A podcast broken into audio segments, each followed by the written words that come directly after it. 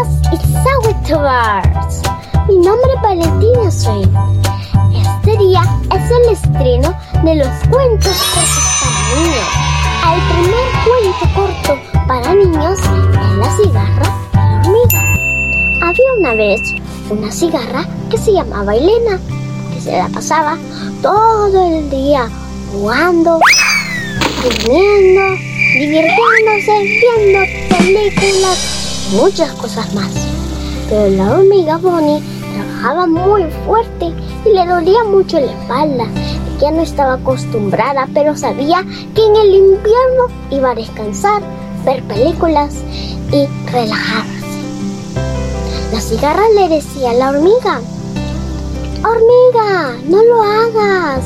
Y se reía de ella y le cantaba canciones burlonas. ¡Qué risa me dan las hormigas porque no paran de trabajar! ¡Qué risa me dan las hormigas porque no quieren jugar! La hormiga Bonnie no le escuchaba, pero aún seguía cargando alimentos y llevándoselas a, a su granero. Llegó el invierno.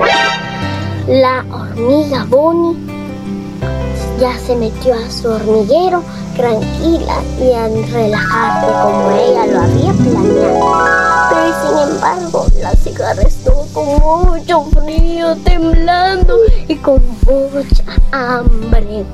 En ese momento, la cigarra, la cigarra Elena se recordó a la hormiga. Ya sé así, dijo la cigarra Elena. Voy a ir a tocarle la puerta a la hormiga y eso mismo hizo. Le tocó la puerta a la hormiga. La hormiga, Bonnie, fascinada, dijo, ¿quién es? Con mucha curiosidad. La cigarra le dice, soy yo, ¿me recuerdas, amiga Bonnie? Eh, me recuerdo que tú tenías provisiones de sobras en tu granero. Por favor, ¿me las puedes dar, porfis?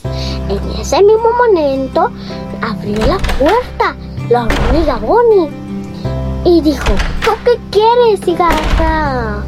Pues ya te lo dije, solo quiero una sobra de tu comida, por favor, dame una manta que tengo mucho frío y no quiero morirme en este frío y tener hambre.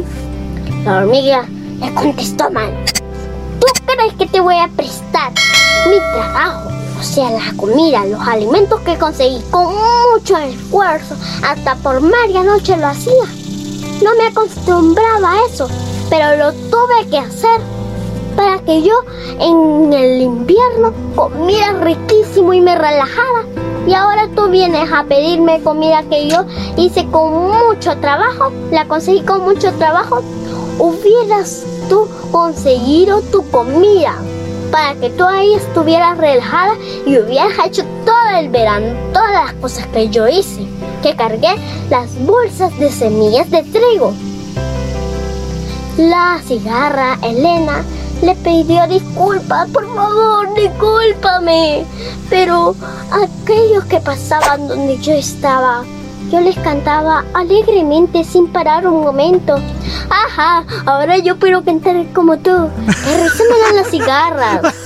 Elena, que no quieren trabajar. Que risa me dan las cigarras porque no quieren trabajar. Ajá, debiste de haber llenado tu despensa así como yo lo hice. Y dicho esto, la hormiga Bonnie le cerró la puerta a la cigarra Elena. La cigarra Elena se quedó muy triste. ¿Por qué le hice todo eso a la hormiga Bonnie? ¡Ay! Quejándose por el camino.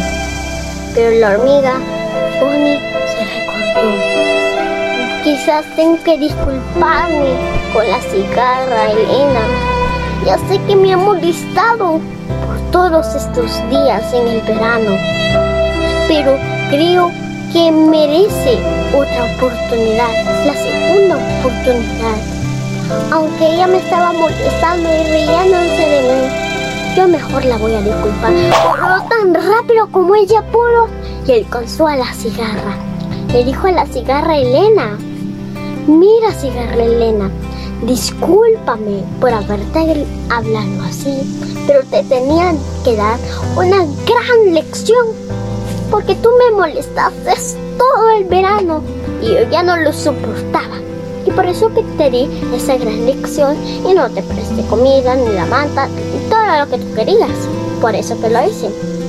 Discúlpame, por favor, ya sé que no me va a dar comida, pero por favor, dame comida y una manta. Está bien, vamos a hacer un trato, le dijo la hormiga Bonnie. ¿Cuál trato es? Dijo la cigarra, mucha curiosidad. La cigarra Elena.